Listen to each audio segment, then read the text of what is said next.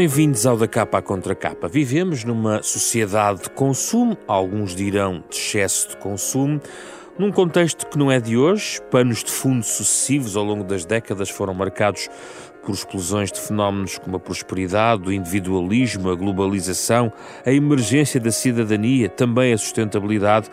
Tudo isso e muito mais. Falamos esta semana a propósito de um ensaio agora publicado pela Fundação Francisco Manuel dos Santos. Chama-se Sociedade de Consumo e Consumidores em Portugal, da autoria de Mário Beja Santos, alguém com um longo trajeto nesta área em diversas associações, comitês e comissões a nível nacional e europeu. É um dos nossos convidados para conversar sobre este tema. Convidámos também Fernanda Santos, coordenadora do Gabinete de Formação e Educação da DEC, onde trabalha de resto também há mais duas décadas e meia nestes temas. Vai ser uma conversa sobre este tema nos próximos 30 minutos.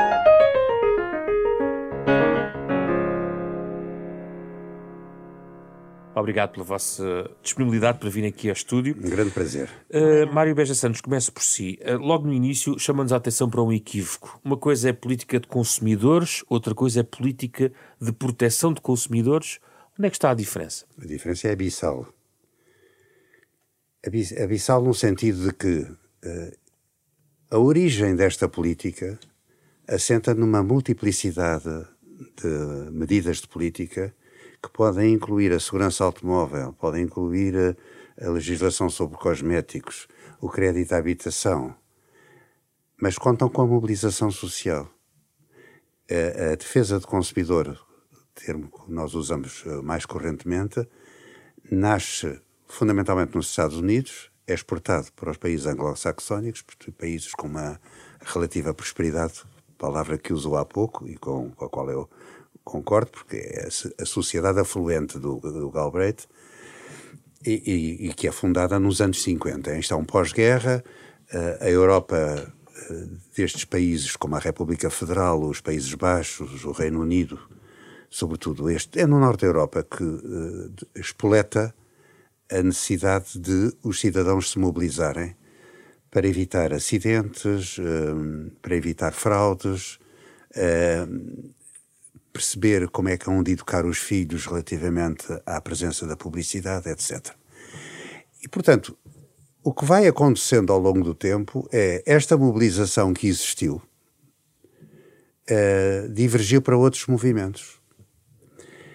E a política dos consumidores hoje está reduzida, em termos legais ou termos legislativos em Portugal, chama-se política, política de salvaguarda dos direitos do consumidor. Porque apareceu a questão dos direitos. Dos direitos. Os direitos vão crescendo, vão sendo reconhecidos pela Assembleia Geral da ONU, são cinco ou seis, depois são sete ou oito, hoje já são dez. Portanto, já incorporamos o ambiente, já incorporamos a digitalização, a computarização como direitos universais não são, infelizmente, não são universais, mas são reconhecidos como direitos inalienáveis do cidadão à escala universal. Bem, esta, esta quantidade de direitos não encontra contrapartida por parte da instituição Estado, porque o Estado, a certa altura, interfere. Legisla. Legisla e tem que estar atento a situações críticas. Primeiro a talidomida, Uh, depois, o, um, um tal que matou 47 eh, crianças em França é um acidente, foi um acidente, mas uh, esse acidente deu origem a interpelações graves. Temos depois o síndrome do óleo colza tóxico em Espanha. E porquê é que é importante em Espanha? V vamos pegar neste exemplo. É importante em Espanha porque caíram abissalmente as, as, as exportações. Tudo aquilo que metesse óleo, e sabemos que estamos a falar de um grande exportador de conservas. Portanto, aterrados, os, os, governantes espanhóis decidem fazer o Instituto, Instituto Nacional del Consumo, ligado a laboratórios, ligados, por sua vez, a laboratórios de análise uh, de bens alimentares, porque era o que estava em causa. E assim se tranquilizou o cidadão. Mais tarde, quando vêm as vacas loucas, o presidente da comissão não faz mais nada. Pede à comissária da Agricultura, da Ajuda Humanitária, a senhora Emma Bonino, Bonino. e junta-lhe os consumidores. Atenção, devemos-lhe uma atenção muito grande. Toda a crítica que eu faço àquilo que se chama a política europeia dos consumidores ela faz o chamado decálogo dos consumidores sobre os serviços universais. Não são respeitados em Portugal relativamente aos CTT e outras coisas, mas existe. Mas o, impulso das políticas tem muito a ver com desastres, problemas, tem situações problemas, que têm que ser problemas, resolvidos. Problemas. Agora, anulou-se anulou-se aquilo que a, a, própria, no caso europeu, que a própria, o próprio tratado contempla, que é a subsidiariedade. E, no entanto, temos uh, governantes que tomaram medidas de relevo relativamente à subsidiariedade. Estou a falar do livro de reclamações, que alterou positivamente as relações entre os parceiros económicos, e estou a pensar nos serviços uh, bancários, nos serviços mínimos na banca que eh, dignificou aqueles que parecia que não tinham direito a ter uma conta. Portanto, assim como nós não somos cidadãos sem o cartão de cidadão, uh, o facto de termos uma conta, um NIB, é fundamental. Devemos isso a um, a um membro do governo que era secretário de Estado do Comércio e dos Serviços e da Defesa do Consumidor. E que quer prevenir os nossos ouvintes que, uh, de vez em quando, andamos com a concorrência já tivemos, e, em meu entender, desgraçadamente, saímos da área do ambiente. Porque desde os anos 80, e é, uma, é um dos pontos fulcrais do meu livro. Sim, já vamos lá. Já vamos lá. Uh, passamos a ter ameaças uh, uh, ambientais globais e nessa altura os consumidores acomodaram-se ao que tinham. Mas antes, antes de ir aí, e, e antes de falar, passar aqui a Fernando Santos, ainda um pouco, essa última frase tem muito a ver com aquilo que eu lhe perguntar, que tem a ver Uh, há pouco usou a expressão mobilização. Sim. isso quer dizer que houve uma cidadania no houve, início? Houve. E, e, e, ao longo dos tempos, como é que tem vogado essa cidadania? É muito simples. Quer dizer, nós tínhamos uma cidadania que passávamos, tínhamos um movimento cooperativo de consumo forte. Morreu. Morreu pura e simplesmente. Hoje não há cooperativas de consumo. E tivemos um movimento cooperativo de cooperativas de consumo que era bastante interessante e, e sentia-se hipotecado a Fernanda sabe muito bem o que eu estou a dizer, porque tínhamos a, a pasteleira no Porto, tínhamos a, a, os novos pioneiros em Braga, havia belíssimas relações aqui com a da TAP e dos bancários, embora estas de Lisboa uh, tivessem uma visão predominantemente mercantilista. Mas não abjuravam. Porquê é que acabaram? Acabaram porque uh, não conseguiram perceber a tempo que tinham que ter uma atitude como tem a Coop na, no Reino Unido.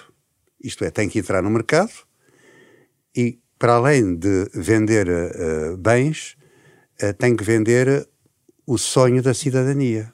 É o que a Coop faz. Eu vou à Coop, uh, a uma a Londres, e posso receber folhetos e posso frequentar cursos, etc. Hum. Fernanda Santos, onde é que entrou a DECO neste movimento? Eu penso que a DEC é a expressão do movimento em Portugal. A DEC está quase a fazer 50 anos, uh, temos a nossa origem uh, em 74, portanto, nascemos com, com a Revolução, crescemos com a democracia e penso que teremos sido um bom contributo também para a consolidação desta democracia. E, e efetivamente a, a DECO uh, nasceu desta preocupação que nestes anos uh, começa a surgir em relação à implementação de uma sociedade de consumo em Portugal. Aliás, diga-se, como estava aqui a referir o Dr. Beja Santos, que estes momentos de prosperidade vêm sempre acompanhados de, de, do aparecimento destes movimentos de defesa do consumidor. E, e, e, agora também para voltar um bocadinho ao início aqui da, da nossa conversa, estes movimentos uh, têm sempre como objetivo objetivo de defender o consumidor. Uh, e, e, daqui a distinção em relação à proteção do consumidor. Quando se criam uh, medidas de proteção do consumidor que emanam principalmente da legislação e da tomada de decisões políticas e de medidas uh, políticas, estas muitas vezes vêm em resultado dos movimentos que defendem os consumidores, que defendem os seus direitos, defendem os seus interesses, que reivindicam essas mesmas, essas mesmas medidas, tomada de medidas.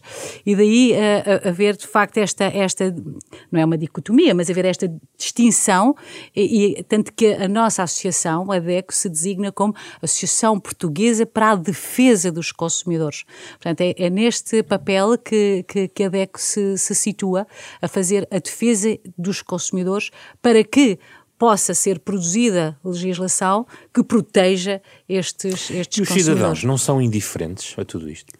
Indiferentes em que, em que sentido? Só de certa forma entregam uh, à regulação, à legislação que possa eventualmente defendê-los, uh, entregam à ADECO eventualmente alguma Penso dúvida? Não. Penso que não, aliás, porque este Acha movimento é de facto uma representação de, destes consumidores cidadãos. E, e, e aquilo que há pouco estava a referir em relação à cidadania, penso que crescemos bastante neste reconhecimento de, de cidadania uh, por parte dos portugueses e dos seus direitos, onde se incluem os direitos enquanto consumidores, e são de facto estes consumidores que, ao reconhecer estes direitos, a sentirem muitas vezes uh, lesados nos mesmos, que nos dão a matéria-prima de trabalho, porque é através das reclamações que nos fazem chegar, através das, das informações que nos solicitam, que a DEC faz uma grande parte do seu trabalho e que os representa na reivindicação de legislação ou de medidas uh, que possam, de facto, proteger estes, estes consumidores. Portanto, aquilo que nós consideramos com estes 50 anos de existência que, de facto, os portugueses estão cada vez melhor informados sobre os seus direitos, só que isoladamente muitas vezes não os conseguem exercer.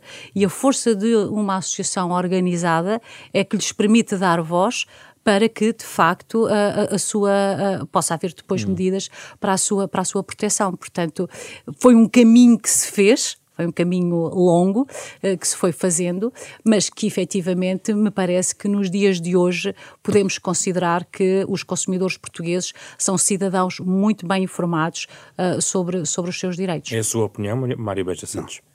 Não. Infelizmente não. Eu concordo com os aspectos globais da, da exposição da Fernanda. Foi um movimento inicial das classes médias, Aliás, como é que nasce a DECO? A DECO nasce num período crítico.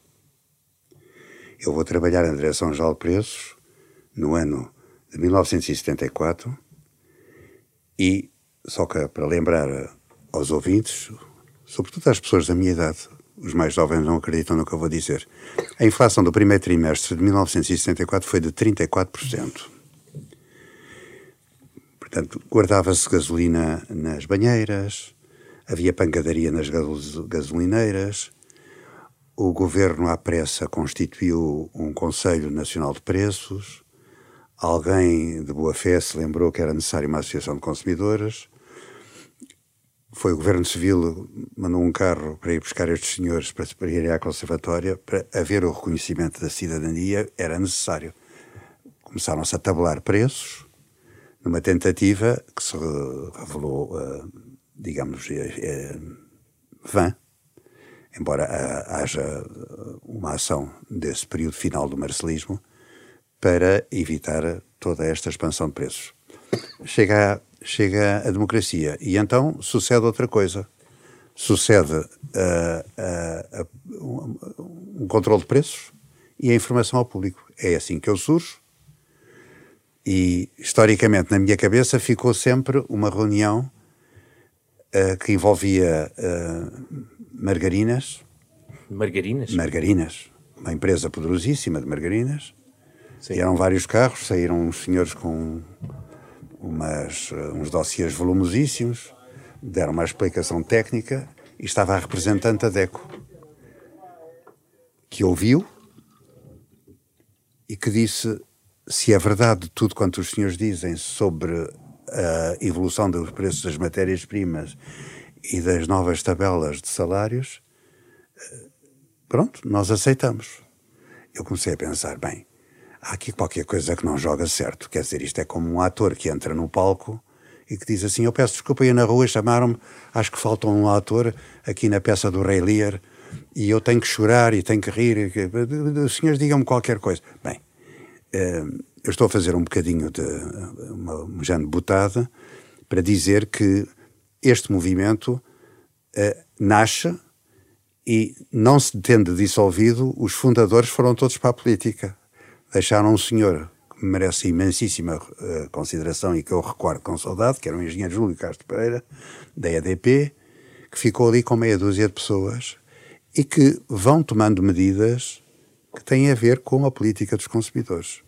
Mais tarde, há um projeto de evolução da DECO e a DECO eh, ganha depois uma matriz europeia que anda muito próximo daquilo que eu chamo os direitos dos consumidores. E não era suposto haver mais DECOS? Não, uh, no, no, sentido de haver mais cidadania, mais sim, associações? No meu, no meu livrinho, não, há, há duas minúsculas. Há a União Geral de Consumidores, nos Açores há uma associação que funciona bem e que é representativa, que é a ACRA, chama-se Associação dos Consumidores da Região Açores. Penso que não há mais nada, assim, de, de relevo. Há uma, uma associação que não, não sei neste momento em, em, em que ponto está, o professor Frota tinha uma associação, chamava-se Associação Portuguesa do, do Consumo. A COP, a COP. A COP desapareceu. A, a, a, Associação Portuguesa de Direito de Consumo existe. Existe. Eu, eu, eu, publico artigos. Outro dia fui ao Diário do Alentejo ver o que é que estava a ser publicado por mim e vi lá o professor Frota, mas que aparece como presidente emérito. Ou seja, verdadeiramente a DECO ocupa um espaço que tem a ver com a lógica da Comissão Europeia. Eu, no livro, procuro explicar o seu livro é, é crítico em relação à questão europeia. É crítico porque a própria Comissão Europeia quer ter gente obediente. Acontece que me reformei há sensivelmente 10 anos, mas todos os dias consulto 50 sites favoritos. O que é que eu verifico? A Consumers International, que é considerada a internacional dos consumidores ou não dos consumidores, não funciona. Riam de vez em quando, está-se a rir, mas é verdade. Eu tenho que ter contraditório, eu tenho Sim. que ter contraditório. Já lhe dou, já lhe dou. Uh, há uma reunião anual no Comitê Económico-Social Europeu em que se celebra o Dia do Consumidor. E aparecem uns senhores, com certeza de consciência tranquila, e falam sobre a legislação que está uh, a ser uh, assumida pela Comissão Europeia e as discussões e os relatórios que fazem. Bom, o Parlamento também produz pareceres, porque uma evolução que me parece positiva no Tratado de Lisboa é que a política dos consumidores está sujeita à codecisão, ou seja, já não é a Comissão sozinha certo. que leva aos... Mas isso então são bons, bons motivos para pensar que estão preocupados com os consumidores. Estão preocupados com o mercado interno europeu. Querem fazê-lo andar. Querem fazê-lo andar e, e, e, e portanto... Mas uma querem... coisa não é incompatível com a outra. Não, mas é insuficiente. É, é, é insuficiente. Verdade, é verdade. É insuficiente. Então vamos só ouvir Fernanda Santos, já volto assim. Vai ouvir a Fernanda Vai, Santos? Sobre isso. Antes de entrarmos aqui os dois, estávamos cordialmente a falar do que são 40 anos a procurar que o Ministério da Educação aceite programas de educação do consumidor. Quer dizer, nós oferecemos, oferecemos gratuitamente a matéria que os metodólogos ou as pessoas a, que possam fazer análises científicas prevejam depois alterações da parte didática, etc., para ver se as crianças sabem o que é um medicamento, o que é um contrato, uh, o que é o, o direito a, do consumidor a um ambiente são, etc. e tal. Não se consegue com o Ministério da Educação. Desculpa, Já lá Fernanda. Fernanda Santos, então. Eu quero dizer, antes de mais, que o, o Dr. Beija Santos uh, tem sido uma pessoa que, ao longo de, de, muitos anos, e no meu caso em especial, que já trabalho na defesa do consumidor há alguns anos, é uma grande referência para todos nós, porque tem um saber enciclopédico, reflete a defesa do consumidor, a proteção do consumidor, uh, de uma forma muito global, qual é o papel do consumidor e da sociedade de consumo nos nossos dias. E isto tem sido um trabalho notável e inigualável. Uh, não há ninguém que o faça como faz uh, o Dr. Beja Santos, com a sua capacidade para refletir, para problematizar, com uma grande densidade de informação e não há como combater isto, portanto. Então no que é, que, é que não concorda? E, mas queria deixar, de facto, esta riqueza que, que, que o Dr. Beja Santos nos tem deixado ao longo destas décadas e que tem sido uma referência, e é importante que o saiba também, Dr. Beja Santos tem sido, tem sido uma grande referência para todos aqueles que trabalham nesta, uh, nesta Dito área. Dito isso? Dito isto, também há que repor alguma justiça. Então porque o, o Dr. Beja Santos esteve presente na, na, no nascimento da, da DEC e, e, acompanhou. Eu cheguei um bocadinho mais tarde, mas já, já acompanho a vida desta associação desde, desde os anos uh, 90. E de facto a DEC pode ter, pode ter episódios que possam não ter sido tão felizes, mas de facto o cômputo geral é que a DEC é uma grande força reivindicativa e que tem estado ao lado dos, dos consumidores, tem, tem, tem feito inúmeras conquistas. Uh, em seu nome. E, portanto, essa também pode haver episódios, mas efetivamente esse é, é, é o resultado final de, de, de, todo o trabalho que temos feito ao, ao longo destes anos. Em relação a esta última questão. A questão da Europa, a política europeia, é um, um tópico interessante levantado no livro uh, Mário Beja Santos é, é, bastante crítico em relação a isso e teremos tempo de falar da nova sim, agenda sim. do consumidor. Mas deixe-me deixe lhe dizer que eh, também reconheço a, a, crítica à Comissão Europeia e aquilo que o Dr. Beja Santos diz, eh, também reconheço que efetivamente sempre houve mais uma preocupação de, da defesa dos consumidores para proteção do mercado interno e daí que muitas vezes temas como a educação do consumidor não seja tão valorizado, por exemplo, a, a nível europeu, porque de facto, uh, há uma. A, a tónica é, é, é na, na, proteção económica, uh, ou seja, protege-se os direitos dos consumidores porque se pretende que o consumidor uh, tenha mais confiança no mercado e que, neste sentido, possa cooperar melhor com, com, com o é mercado. É, o que é que é contraditório? Não, não mas, mas deixe-me acrescentar que de todo modo,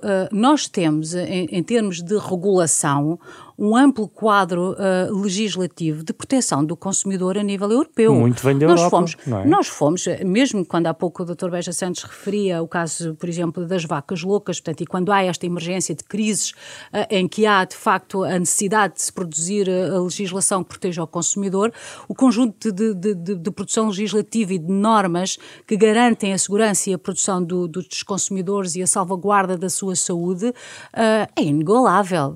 penso que quase quase em, termos uh, mundiais.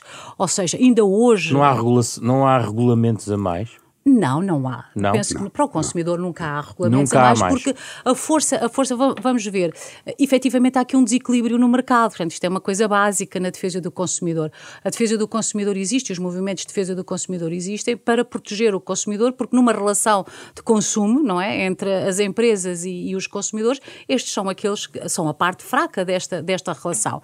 E, portanto, quer os movimentos de defesa do consumidor e mesmo as políticas se têm mobilizado, eh, é claro, para, por um lado, defender a concorrência, mas para, de facto, proteger os consumidores. Portanto, não é demais que o cidadão fique no seu papel de consumidor protegido face a grandes poderes. E repare, hoje, hoje por exemplo, com a digitalização, com questões que se colocam como a proteção dos nossos dados pessoais, o Big Data, a inteligência artificial, o que é que falta aqui? Falta, em grande parte, regulação e capacidade para regular, algo que já é com uma dimensão uh, que ninguém consegue controlar. E, claramente, nos dias de hoje, por exemplo, o consumidor pode ter muitas vantagens no mundo digital, e, e agora a pandemia bem nos deu esse exemplo do quanto era facilitador da nossa vida numa, numa situação de, de pandemia, Sim. mas traz consigo também todas estas inovações tecnológicas, uh, traz uh, também consigo grandes problemas para o cidadão e para o consumidor e não há ninguém que consiga controlar isto. Não há nenhuma entidade reguladora, não há nenhum governo, não há uhum. nenhuma União Europeia que consiga produzir a legislação que se possa considerar suficiente para proteger o cidadão uh, perante estes grandes Mário gigantes tecnológicos. Então, a nova agenda do consumidor, que segundo os seus eixos estão a transição ecológica, a transformação digital, uh, apoio à rede de cooperação no domínio de defesa do consumidor, cooperação internacional, não responde, por exemplo, às, aos problemas do paradigma digital, que também está descrito aqui Sim, no seu livro. E a inteligência artificial. Uh, não há condições. Vamos lá ver. Eu percebo a Comissão.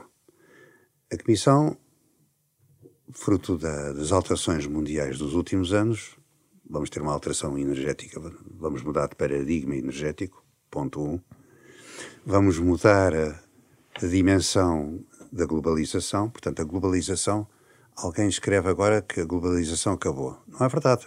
Vamos ter a globalização A e a globalização B. A globalização A assenta no chamado mundo ocidental e a globalização B é um conjunto de países ricos, deixando depois, uh, digamos, entre um e outro, uma, um acervo de nações, um impressionante acervo de nações, que fica dependente da cooperação. Não fica num primeiro nem no outro. Estou a pensar em África, estou a pensar na América do Sul. Uh, são situações extremamente delicadas que, fruto da, da alteração energética e do, do, que se está a passar entre a Rússia e a, e a Ucrânia. e o comportamento do, dos, outros, uh, dos outros atores. Essa globalização vai demarcar-se. Bom, o que acontece? Eu não vou, não vou fazer previsões, que eu não sou futurólogo e, portanto, não sei até que ponto a, a própria alteração de, de, no mercado, aquilo que nós chamamos hoje o mercado interno europeu, não vai sofrer modificações sérias. Mas diria o seguinte: a nova agenda, se acaso fosse tomada à letra, tinha que respeitar que as associações de consumidores e aqueles que procuram promover a defesa do consumidor a nível institucional não têm esta capacidade técnica. Quer dizer, nós não podemos fazer aquilo que faz um lobby.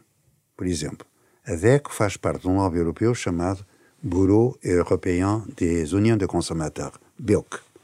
O BEUC o que é?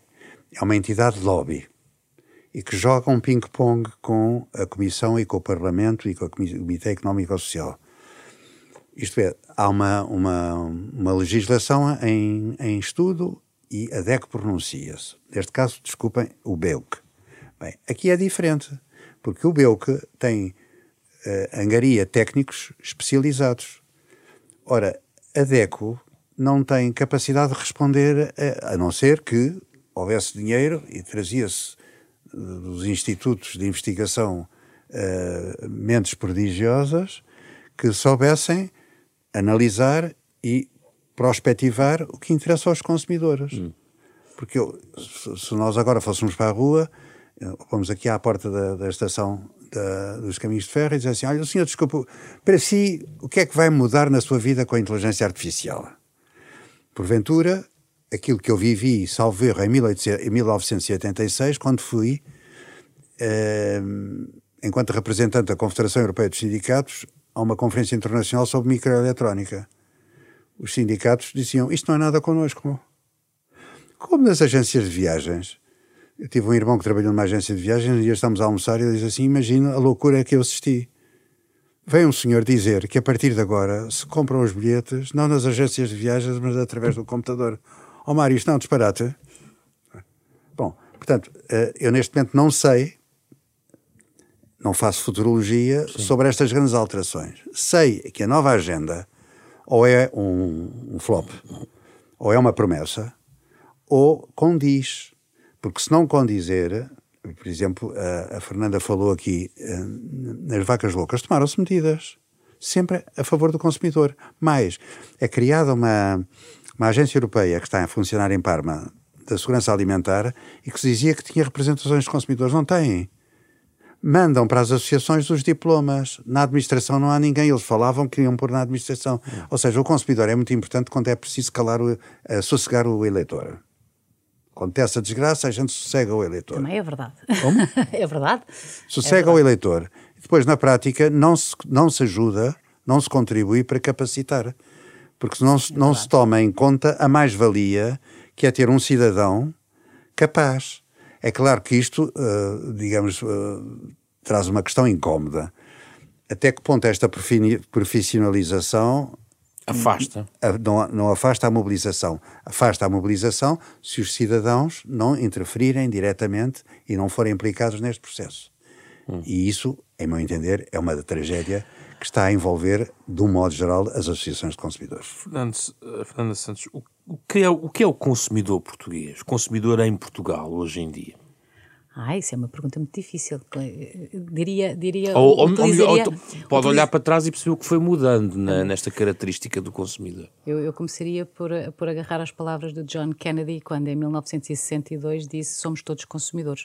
Portanto, uh, ou seja, uh, os, o, todo, todos os portugueses uh, são consumidores. Agora, há perfis muito di, diferentes entre os consumidores, mas aquilo, aquilo que aqui pode interessar para a nossa, para a nossa discussão é que de facto, os consumidores uh, portugueses uh, têm vindo a alterar os seus comportamentos, são cada vez mais conhecedores uh, dos seus direitos, estão cada vez mais atentos e, e, têm, e, estão cada vez mais alerta para práticas que são lesivas dos seus interesses e, dos seus, e dos seus direitos. Efetivamente, o diálogo que temos com, com os consumidores, o trabalho que fazemos com, com os consumidores, podemos fazer esta avaliação muito uh, generalista. Mas uh, também são consumidores que enfrentam grandes uh, desafios.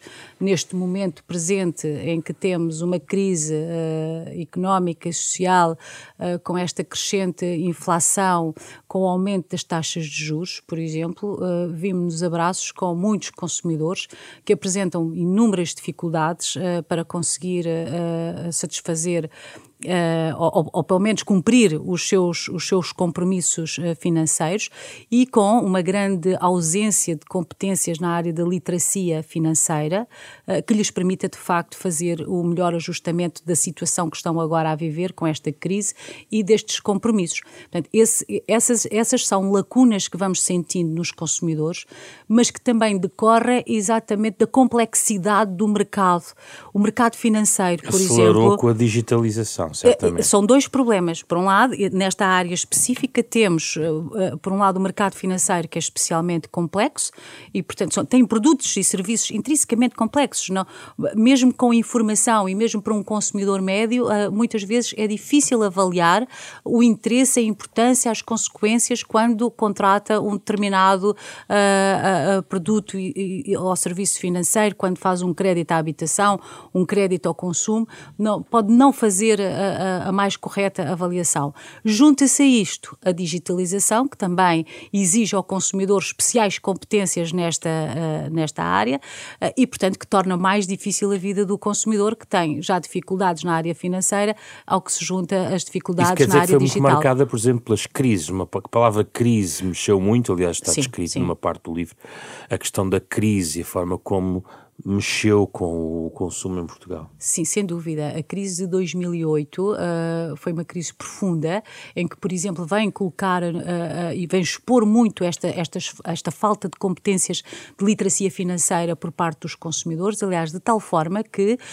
a nível de, de, de países europeus e, e, e, em especial em Portugal também, por exemplo, os supervisores financeiros criaram um programa especial, um plano de formação financeira uh, para se uh, criarem uh, estratégias e, e, para se conseguir desenvolver atividades que melhorem as, as competências de literacia financeira dos consumidores, porque um dos problemas que se reconhece com esta crise é que os consumidores não fizeram, não tiveram as melhores decisões financeiras na contratação dos seus créditos e, portanto, numa situação destas de crise, os consumidores aqui desequilibraram bastante o mercado financeiro. Mas repare, mas na verdade, uh, na verdade uh, uh, também o mercado financeiro ofereceu os produtos a taxas muito favoráveis durante muitos anos, aliciando o consumidor para, para a sua contratação, mas depois, quando as coisas correm mal, normalmente a educação do consumidor é sempre a desculpa para se resolver o problema. Eles Vamos? fizeram o seu trabalho no mercado, é, trabalharam é, para o mercado. Exatamente, mas é, temos visto, temos visto ao longo destes anos que esta situação acontece recorrente. Hum. Ou seja, quando há um problema no mercado e não se consegue resolver este problema, então vamos, vamos educar e vamos dar mais informação ao consumidor para que ele tenha um, um comportamento uhum. mais adequado, em vez de se atuar sobre o próprio mercado. Mário Beja Santos, há aqui uma frase que gostava de explorar agora e podemos explorar no campo português, que nos leva à questão da sustentabilidade. Escreve que há muitas situações em que o consumidor está em guerra aberta com o cidadão, que uma coisa, uh, o que é que pode no fundo separar o consumidor, por exemplo, num cidadão com preocupações ambientais. Gostava de ouvir sobre isso e também perceber já agora se os portugueses são cidadãos ou consumidores com preocupações ambientais vincadas. Sim, questão complexa. Em primeiro lugar, esta a incidência desta minha análise tem a ver com um livro que me, me, tocou imenso e sobre o qual eu escrevi um outro livro, que é Cidadão Diligente, Consumidor Negligente. Isto tem a ver com o quê? O cidadão preocupa-se. Acontece uma guerra, há um incêndio em Pedrógão, nós ajudamos. Responsabilidades coletivas. Aí eu tinha uma casa em Pedrógão Grande e fui visitar por solidariedade as pessoas e o ambiente. E as pessoas diziam que estavam a juntar os, os bens que chegavam. Até fatos de noiva nos mandam. É verdade. Eu estive lá e assisti, e, é verdade. O que é espantoso. É verdade. O que é espantoso. Quer dizer, quem é que se lembra de mandar fatos de noiva depois de 60 e tal mortos e casas destruídas e vidas é sem, sem destino? E são os cidadãos. São os cidadãos. O consumidor, depois da era do individualismo que eu trato aqui, Exatamente. eu acho que é importante, mas não, não, pode, não pode de maneira nenhuma desfocar um salto que se dá na sociedade quando passamos do consumo semicoletivo para o consumo uh, individualizado. Isso tem a ver com uma revolução técnica. Passámos para, por exemplo, o, o televisor. Havia um televisor em casa, como havia os giradiscos. Nós ouvíamos o Johnny Holiday durante o dia e depois à noite chegava o pai e ouvia a Celeste Rodrigues, ou a sua ditosa irmã. Então, então juntávamos todos e ouvíamos o professor Vitorino Mésio, ouvíamos o Mistério do Cavalo que Fala. E antes da televisão ainda havia a rádio. Sim, e a rádio. A rádio. Os sucessos que foram os programas como os Parodiantes de Lisboa, por exemplo, o Senhor Messias, e depois o teledramático, A Força do Destino, pobre de, de, de, as mesmas histórias que temos hoje. É? E depois tornámos individualistas. Tornámos individualistas porque a sociedade mudou e permitiu o individualismo. Isso mantém-se até agora. Não, agora é o hiperindividualismo, que é montado pela sociedade, porque vivemos. Há um sociólogo chamado Zygmunt Bauman, já falecido, com quase 100 anos, era um senhor polaco que trabalhou em Londres e teve, naturalizou-se inglês, teve um livro chamado A Modernidade Líquida um exemplo da modernidade líquida. Eu quero falar com uma instituição e ouço do lado de lá. O seu telefonema é muito importante. Vai ser gravado para a qualidade. E depois, estou 10 minutos a ouvir música e depois uh, lamentamos, mas a sua chamada não pode ser uh, neste momento. Bom, isto é, é, um dos processos. O segundo é apresentarmos uma reclamação e não temos resposta. E a resposta vem mais tarde, fruto da pandemia, os serviços alteraram-se, etc. O que é verdade, em alguns casos. Uh, se tudo mudou, a começar. Mas como é que o cidadão uh, convive com esse consumidor? Como é que se cruzam esses dois mundos? Nada, são duas coisas diferentes. Quer dizer, o consumidor é camaleónico. Eu entro no supermercado e vou à procura se existe um determinado queijo que é um, é um produto da casa e o produto da casa chama antigamente chamava-se produtos brancos, agora são produtos uh, de marca distribuidora. Então, se eu tiver uma preocupação como cidadão ambiental não, e fizer levar isso aos meus padrões de consumo? Não, não posso, porque eu tenho a creche para pagar, tenho o colégio do filho, tenho a. a, a Mas não vê aí uma, uma tendência de maior preocupação num consumo sustentável dessa forma? A pessoa está à espera de regras. Como vai acontecer com o ambiente? Se não só alterar o programa, o panorama civilizacional e a relação organizativa entre ambientalistas e consumidores, uh, vai ser sempre o Estado a tomar as medidas. A reciclagem do plástico vai ser assim. Uh, é a, a, autarquia que põe os, uh, separa os lixos. Isso é o paradigma que vem dos anos 80 e 90. Sim, mas que está instituído porque nós não queremos, não queremos que, que nos venham ao bolso. É já basta o EMI, já basta isto dos, dos resíduos. Isto é, estão a fazer pouco de mim, quer dizer, mais uma, mais uma taxa, mais um imposto. Porque a solidariedade é uma coisa bonita quando nós temos uma lágrima. E, então está a dizer que nunca passaríamos para passar a usar sacos sem que ser de plástico se não tivessem taxado Ai, não uh, os sacos dúvidas. de plástico. Sim, não tenha dúvidas. Sim, não tenha dúvidas. Não tenho dúvida nenhuma. Como Também não. não tem. Sim, sim. Eu, eu assisti, achei, achei muito interessante, porque eu, eu, eu recordo-me perfeitamente no fim de semana em que fui às compras, uh, logo a seguir à promulgação da, da lei e, e que e, e começou a ser aplicada pelos supermercados. E, portanto, já ando nisto há muitos anos e, e, a conversa do consumo mais sustentável, de termos que levar os sacos de casa reutilizáveis, foi sempre uma conversa que fizemos, mas que resultou muito pouco. E, portanto, eu recordo-me de, viver, de vivenciar isto e de pensar, naquele primeiro fim de semana, eu comecei a ver pessoas com sacos no supermercado que tinham levado de casa e nunca tinha visto, claro, salvo algumas exceções, mas como comportamento mobilizador efetivamente o consumidor, quando paga, muda o seu comportamento. Então a sustentabilidade não muda nada, não, não mudou nada Começa a mudar, mas uh, deixa-me também, já agora para, para acrescentar uh, uh, e um bocadinho corroborar aqui a opinião do Dr. Beja Santos, que de facto é, há aqui uma dicotomia entre o cidadão e o consumidor. Todos nós queremos ser sustentáveis, não há dúvida nenhuma, porque nós todos reconhecemos que há uma crise climática que é preciso fazer alguma coisa, mas estamos sempre à espera que também que seja o outro, não somos nós próprios, não é? Porque depois temos, e, e vivemos neste este dilema, há um certo dilema aqui do consumidor que reconhece este problema, mas que depois, para, para passar à ação e para fazer a verdadeira mudança, tem dificuldades porque, argumenta, os preços dos produtos sustentáveis são mais caros, há falta de informação, nós não sabemos quais é que são os produtos que verdadeiramente são sustentáveis, que também é verdade em Sim, parte. Sim, mas houve mercado... a rotulagem, não é? Houve um conjunto de, de questões Sim. que vêm, aliás, de antes de, da, da regulamentação. eu peço é? licença para dizer o seguinte: na Cimeira da Terra, cimeira, a famosa cimeira do Rio de Janeiro, ainda em 1992, aprova-se uma agenda em que se define padrões de consumo e de proteção sustentáveis. Passa a dogma de fé. Ora, o que é que se fez em Portugal relativamente a isso? Eu um dia dei-me ao trabalho e disse assim: vou colecionar isto tudo e vou aos governos de Cavaco Silva até hoje. E a conclusão chegou? Não há, não há. Isto é, a agência, a, a agência do Ambiente não tem capacidade e não tem mobilização depois com os outros ministérios para criar as interseções. Porque quando nós falamos em interseções, é a multiplicação de políticas. Vamos lá ver.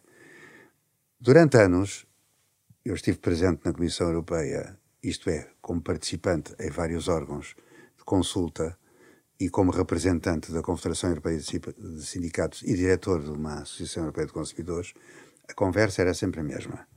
Temos que levar as outras políticas à transversalidade. Os consumidores têm que ter uma, uma perspectiva da agricultura, da indústria, do comércio, da energia, eh, da, dos transportes, da educação. Bom, e as associações de consumidores agradecem.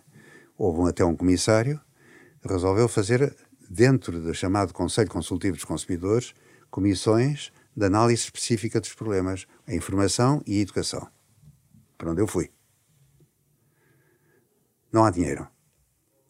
Então, mas uh, não se pode fazer materiais básicos sobre, por exemplo, os limites na educação, explicar a uma criança o que são limites. Já não falo do medicamento, já não falo do que é uma alimentação, um regime alimentar uh, os estilos de vida saudáveis.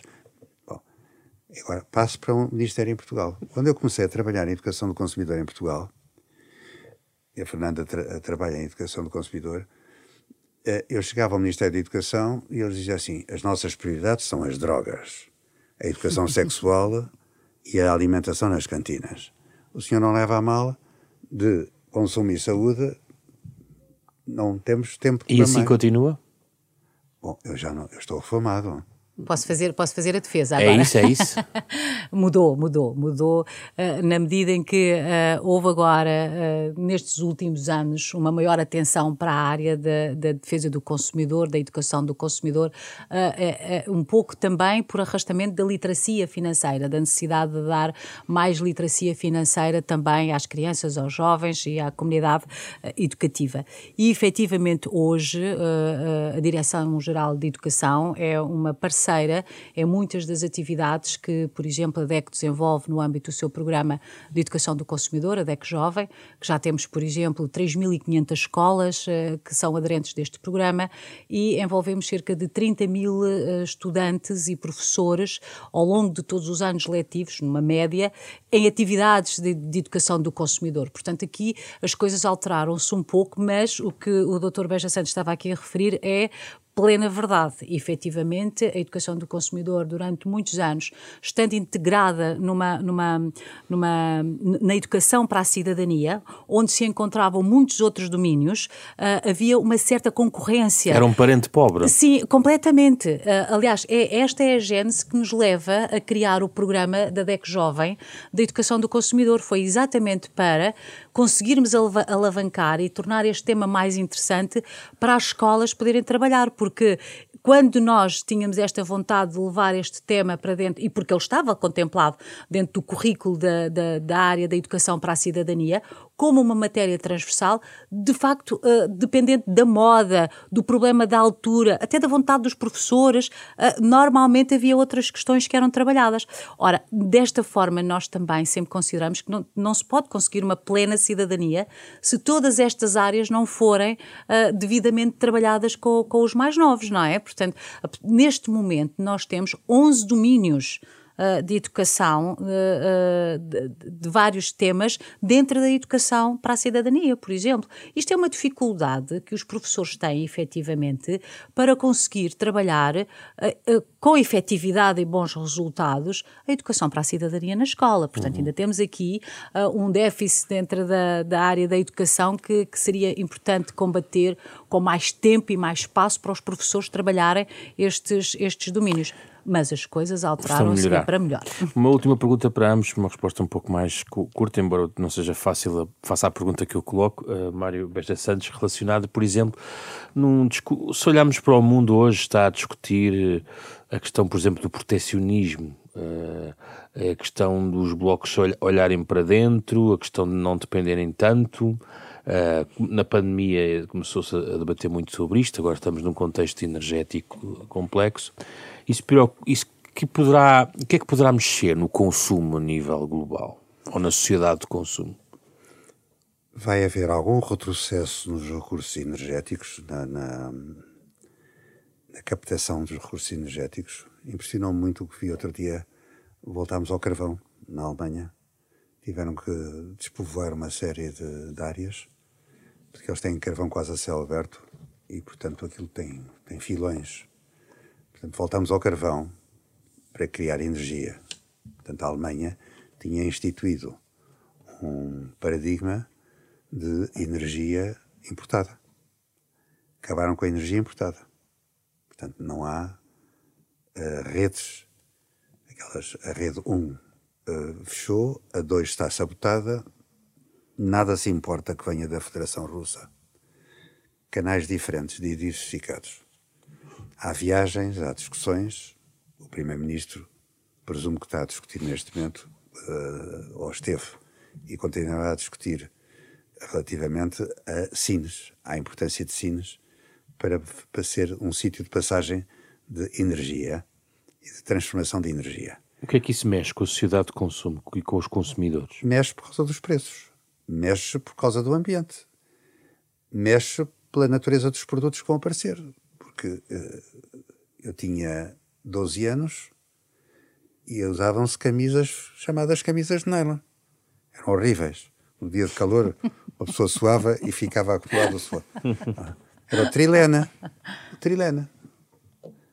Ainda há resíduos ao poliéster. É? Eu olho para a etiqueta das minhas calças e tenho algodão e poliéster mas o, o, o, trilene desapareceu. Portanto, a era do nylon, nos baldes de plástico, que foi uma revolução. Há grandes estudiosos, estou a pensar no Roland Barthes, que estudou a era do plástico, as transformações que o plástico trouxe. E vai ser muito difícil, ainda hoje, 2023, concebermos, eu não consigo conceber um mundo em que o plástico vai desaparecer nos próximos 20 anos. Não consigo. Deve ser uma, uma incapacidade minha, porque uh, o plástico está em tanto. É um, hidro, é um, é um produto de hidrocarbonetos. Portanto, era barato. Continua a ter muitos usos. E continua a ter muitos usos. E não se vai eliminar. Bom, portanto, uh, quando fala em protecionismo, sim, vão-se tomar medidas protecionistas. Bom, uh, os Estados Unidos sempre protegeram a sua agricultura. Uhum. Sempre foram muito Sempre protegeram, quer dizer, aquela gente toda que cultiva no Mississippi e no Ohio, sempre teve preços altamente subsidiados. Embora eles depois, nas reuniões, façam aquela figura de dama ofendida, de porque é que nós protegemos e temos uma política agrícola comum, que está muito mitigada foi, face ao que foi. Agora, as pessoas esquecem-se é do processo histórico. Quer dizer, como eu digo no, no meu livrinho, não está desenvolvido, há aqui uma atitude civilizacional. A Europa estava destruída. Tivemos apoios. Mas era preciso pôr as pessoas a trabalhar, a construir habitação e a, a combater a falta de produtos. Portanto, desenvolveu-se. O pai da defesa do consumidor na Europa era um senhor chamado Chico, Mansholt, é o pai da Europa Verde. Foi altamente criticado. O que ele quer é tratores, o que ele quer é grandes superfícies. Vamos ter aí uh, as grandes empresas, as multinacionais, uh, com a baterraba, e, e tivemos. E, e, tivemos os preços muito baixos na alimentação. Não gastávamos na defesa, não é? Tínhamos o, para, o, o chapéu de chuva norte-americano. Sim. Agora, cada um de nós responsabiliza-se em 2%. Mal de nós se este ano... Se conseguir. Não, nem vamos ter, nem, nem coisa parecida. Portanto, uh, tudo isto é complexo, mas Uh, é a sua última questão, portanto já não, já não tenho direito à palavra. Mas tem, que diga. Não, a, a questão é grave, porque uh, se eu não verificar, como não verifico, uma postura diferente dos ambientalistas e das associações de consumidores, nada feito, fica tudo igual, está tudo acomodado. Eu ouço falar depois no senhor da Zero, a senhora da Quercos, etc. E é sempre o recurso hídrico, é sempre a água poluída, é sempre o, o, o ruído e o, e o que anda no ar. Não tem esta não, é, preocupação na sua agenda, é isso? Não, eles querem, vêm da natureza até ao mercado. E as associações de consumidores é do mercado até à, à minha mesa. Isto não pode continuar assim. Como é que devia ser esse paradigma, então? Não, estes senhores têm que fazer uma aliança, é uma reconciliação. Hum. Enquanto não a fizerem, vai ser difícil. Estava eu, como representante eh, de, de uma associação de consumidores, e apareceu um comissário, que era o comissário da saúde e dos consumidores. É, se o ouvinte está a acompanhar isto desde o princípio, andamos na concorrência, andamos, andamos em tudo e mais alguma coisa. E o, o senhor comissário da saúde chamava-se David Byrne, é o nome de um cantor, mas este senhor era, era David Byrne. Perguntou se estávamos de acordo em fazermos um plano que juntasse a saúde e o ambiente, e a defesa do consumidor. Caiu o Carme e a Trindade, porque estão constituídos os lobbies, era o que faltava. Fernanda Santos, a minha pergunta era outra, mas já agora este ponto é muito importante. Há possibilidade de maior interação e união de esforços entre o lado de defesa do consumidor e do ambiente em Portugal? Sem dúvida, já acontece. Uh, há, há, cada vez mais um, um, trabalho conjunto entre estas duas uh, áreas que são hoje tão importantes na vida de todos nós. Uh, e cada vez mais as associações de defesa do consumidor não estão só encerradas com preocupações de mercado, mas sabemos que a ação dos consumidores no mercado tem uma profunda repercussão em termos ambientais e, portanto, e os consumidores também começam a ter essa, essa percepção. E o trabalho trabalho que temos feito com, com muitas associações de ambientalistas é exatamente nesta convergência de trabalharmos conjuntamente para que se perceba que, enquanto consumidores, temos que mudar uh, o nosso comportamento e uh, muitas destas associações que nós temos a trabalhar em Portugal, uh, em especial a Zero, a Quercos, que têm uma maior visibilidade e, por acaso, são, são daquelas associações que, com quem nós trabalhamos mais. Por exemplo, tivemos agora recentemente, e foi muito recente, Beja Santos, porque é, é, esse elemento que nos traz é, é, também, é também muito, muito real. Mas, eh, por exemplo, o ano passado, eh, conjuntamente, fizemos uma, uma reivindicação de que o direito à proteção do ambiente fosse incluído, por exemplo, na, na lei de defesa de, de, do consumidor que nós temos em Portugal. Porque, efetivamente, se nós queremos que os consumidores tenham uma prática de um consumo mais sustentável, hum. nós temos que reivindicar uh, este direito a que, por exemplo, existam no, no mercado produtos que não tenham uma obsolescência eh, precoce, que tenham uma maior durabilidade, que tenham maior uh, reparabilidade e, portanto, reivindicamos conjuntamente com, com, com a Zero, nomeadamente, que o direito ao ambiente e ao consumo sustentável fosse consagrado como um direito uh, dos, uh, dos consumidores. A minha pergunta era sobre os média, a publicidade e a sociedade de consumo. Pergunto é, já falámos aqui um pouco de literacia, uhum. a necessidade de aprofundar a literacia, a literacia mediática também é algo que também está a ser tentado ou aprofundado. O que é que acha que os média uh, poderiam fazer que não estão a fazer, ou poderiam ser, in, uh, enfim, motivados a fazer, ou apoiados para fazer em matéria de consumo? Uh, efetivamente podiam fazer muito mais. Uh, existem ainda muitos poucos programas que uh, na comunicação social em geral que uh, apoie o consumidor, que dê mais informação ao consumidor, aliás, como está consagrado na Lei de Defesa uh, do Consumidor. Mas ninguém que, respeita ninguém respeita, é verdade. Mas também já, já, já temos mudado. O Dr. Beja Santos penso que, aliás, é pioneiro, fez dos primeiros programas Sim, de defesa do consumidor. Um, uma altura em, em, que havia independência não e não havia. O gato por lebre, não, não foi? Não, o gato não por lebre é vosso.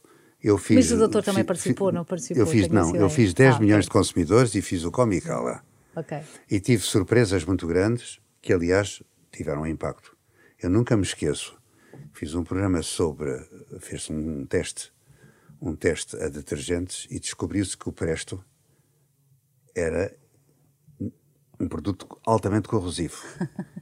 E havia uma cooperativa de consumo em Campo de Ourique chamada Copaco. Eu fui para lá, pedi licença para entrevistar pessoas e entrevistei uma senhora que me disse uh, ele estraga as mãos, mas eu gosto. E eu nunca esqueci esta frase porque tem a ver com algumas das perguntas que me fez de o paradoxo do comportamental isto é, uh, o ser que anda à procura das oportunidades e o ser que, a outro nível, acha que os outros estão a agir mal. É uma pouca vergonha. Ele não está na pouca vergonha. E arrematar, só para arrematar. Mas deixe-me ainda acrescentar também, para ser justa, que apesar de não haver tantos quantos seriam desejáveis programas específicos uh, sobre, sobre estas, estas matérias de defesa do consumidor, uh, a comunicação social tem sido uma grande aliada na defesa do consumidor, porque dá muito eco a muitas das preocupações e a muitas das reclamações dos consumidores, e no nosso caso em especial, uh, sempre que temos uma, uma, alguma informação, alguma denúncia, a comunicação dá uma ampla cobertura, o que permite de alguma forma contribuir também para uma melhor uh, informação e defesa do consumidor. Sem dúvida, portanto, tem sido uma, uma, grande, uma grande aliada nessa matéria. Muito obrigado. Mas também precisamos de programas mais específicos, com mais tempo, mais reflexão sobre estas questões. Fica a nota. Obrigado. Fernanda Santos, Mário Beja Santos, falámos sobre sociedade de consumo e consumidores em Portugal, com base neste ensaio da Fundação Francisco Manuel dos Santos, agora publicada, fundação que é parceira da Renascença neste programa que se chama Da Capa capa a contracapa, com o genérico original do pianista Mário Lajinha. A versão integral deste programa está em podcast nas plataformas digitais eh, habituais e eh, foi feito esta semana por Carlos Vermelho, Carlos Schmidt, André Peralta, Ana Marta Domingos e José Pedro Frazão. Na próxima semana voltamos para falar sobre outro tema.